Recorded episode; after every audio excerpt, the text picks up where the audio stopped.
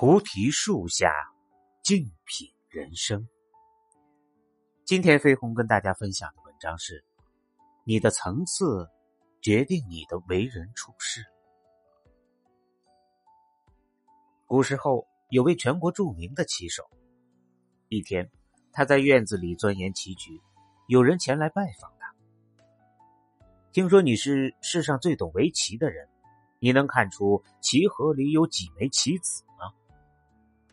棋手笑了笑说：“黑子一百八十一枚，白子一百八十枚，总共三百六十一枚。”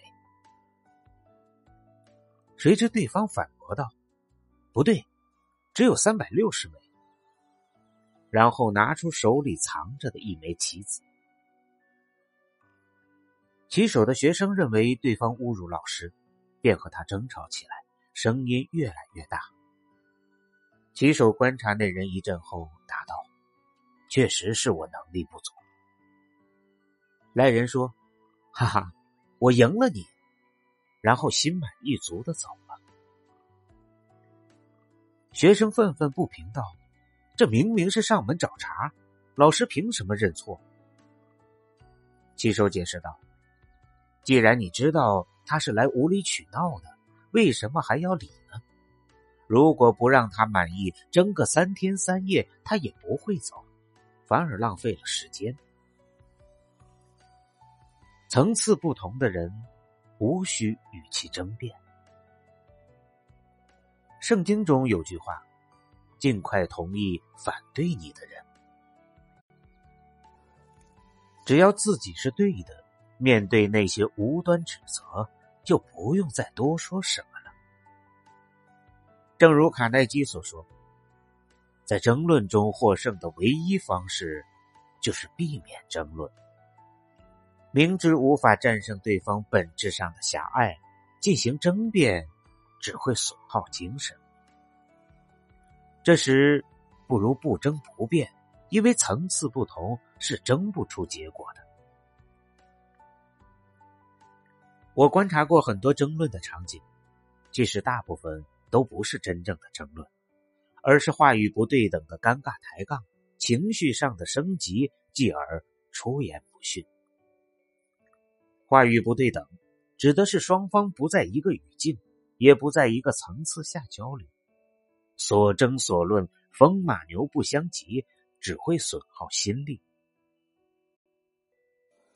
比如有一次，我谈到欧洲人的素质，就有一人大为不满。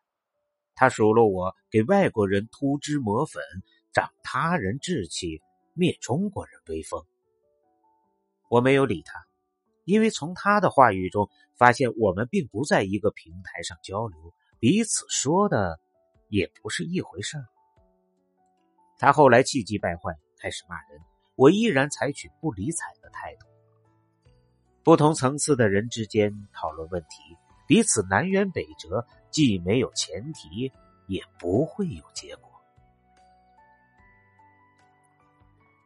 《道德经》里有一句话：“善者不辩，辩者不善。”真正有智慧的人，鲜少与人争辩，毕竟层次不同，解释再多也是徒劳无益。《庄子·天道》中有一则故事：事成其。爱慕玄虚，四处参师访友，一心想有所收获。有一次，他来拜见老子，看见老子其貌不扬，住的地方也乱七八糟，就对老子说：“听说你是个圣人，我千辛万苦从很远的地方来找你，简直大失所望。看看你宅院里老鼠洞边的泥块夹杂着粮食米粟，这是为富不仁的做法。”我看你就和老鼠一样。老子看也没看释成奇，也没有说一句话，对此没有任何反应。多年后，释成奇学有所成，回想起自己的言行，羞愧万分，于是找老子道歉。老子对他说：“你骂我是猪、狗、老鼠。”又有什么关系，并不能影响我。也不能改变我。生活中，我们很难改变不同层次人的看法，特别是那些动辄扣帽子、无理取闹、刷存在感的人。对他们，或回避，或远离，或一笑置之，或请他闭嘴，因为再说下去也是一场无谓的争吵。人生如同爬山，站在山顶的人看到的是云。站在山腰的人看到的是树，站在山脚的人看到的是草。常与同好争高下，不与傻瓜论长短。不同层次的人看问题的方式完全不同，解释毫无意义。世界上最宝贵的东西是时间。如果把时间浪费在错误的人身上，是非常不明智的选择。刚刚落幕的《奇葩说》第六季，选手詹青云大放异彩，荣获奇葩王。比赛中，詹青云的辩论以旁征博引、行云流水著称，知识文化底蕴深厚，思考层次之高。让他总能勇敢的说出正能量的社会呼声和平权论调。老奇葩傅首尔评价他：听青云辩论，就像被风亲吻。不少人感叹：看詹青云才知道多读书能有多优秀。即便如此，风头正劲的他还是遭到了喷子的抹黑嘲讽，长得丑。声音不好听，讲话不知所云。在一次采访中，詹青云谈及对网络暴力的感受。作为辩手，我们是这个舞台上的表达者，只是说出自己的真实的想法。至于网友们的不认同，他都欣然接受。在我看来，这位九零后知性女孩没有和低层次的人较劲。很好的诠释了自己的态度。不是所有事都值得你去争辩，不是所有的人都配与你争辩。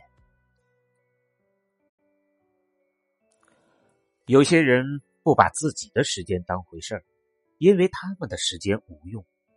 你若放下手头的工作去争辩，无论输赢，你都是输家。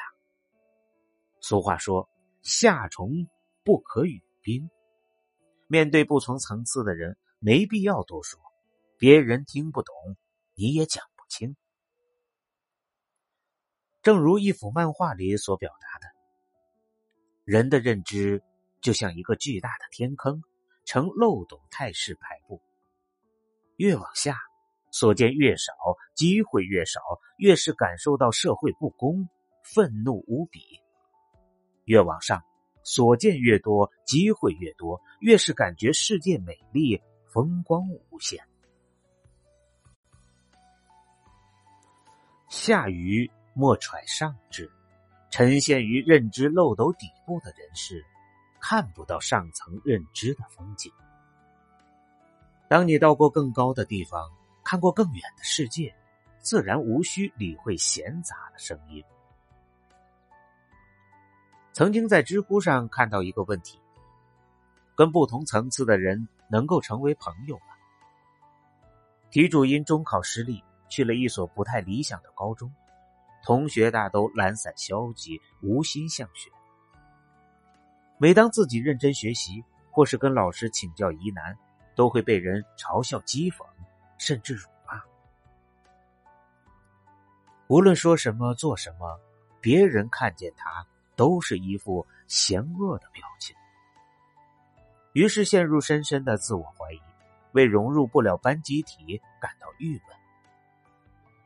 网友安然若风回答道：“没必要跟不同层次的人混在一起，融入一个圈子势必要花费心力和时间，而花费这些，总要有所图，或是心情的愉悦，或是孤独感的消除。”或是人际关系的扩展。如果付出心力和时间，却注定无所收获，那么为什么一定要混在一起？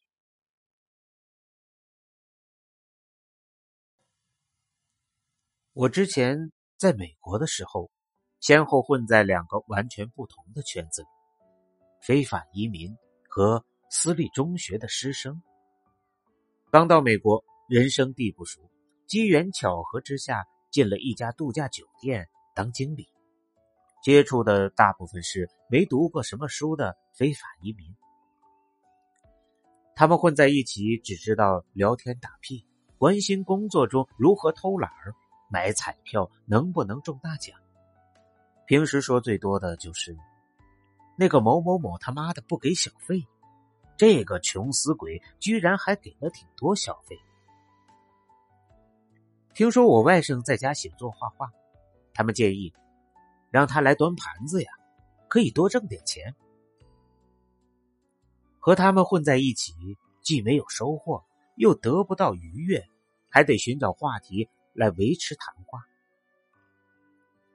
后来，我考了 K 十二的教师资格证，在一所学费昂贵的特殊学校教书，每天接触的是中学生和中学老师，即使有年龄。文化经历的巨大差异，相处仍然十分融洽。大家相互认可，彼此信任，和他们聊天让人愉快，有所裨益。这样的圈子，我混得很舒心。生活中，我们要分清群己界限。有些圈子，即便是同学或者同事和朋友。都是不同的概念。选择能混在一起的人当朋友，如果可以相互认可、彼此信任，自然最好；如果做不到，各安其职、礼貌相待就好，没必要强融。看过这么一个段子，问：带女朋友去吃饭，遇到流氓向他吹口哨怎么办？答：你应该努力赚钱，带他去高档餐厅吃饭，那里没有流氓。世界那么大，圈子那么多，总有和你认知层次相同的人。人和人交往讲究臭味相投，这无关金钱多少，而关乎三观如何。如果想要自己的人生充满阳光。那就请远离那些低层次的圈子。陈道明说过，自己一直偏爱独处，独处的时候会坐在窗前弹钢琴，会反思自己的拍戏经历，也会安静的挥笔作画。在接受杨澜的采访时，他说：“独处是一种美德，可以让人内心得到净化。真正高层次的人。”都能优雅的独处。韩寒在松江二中读书期间，总是独来独往，因为他干的事儿和别人不一样。别人在插科打诨，他在写小说；别人在恶作剧，他还在写小说。然后放了学，他对别人说：“这是我写的小说，写的很好的。”在他人眼里，韩寒就像个神经病。然而，白驹过隙，韩寒的很多同学都被社会塑造成了普通人，而喜欢独处的韩寒，则成就了自己。优质的独处，就像是一场修行，时间会为沉默的人争辩。杨绛先生说：“人这一生，无非是认识自己，洗练自己。”自觉自愿的改造自己。我们真正需要的不是别人的评价，而是尊重自己的内心，看重自己的想法。别人说两句就急着跳脚，要和人争论，多半是内心还不够笃定。内心丰盈的人，能活在自己心里，而不是活在别人嘴里。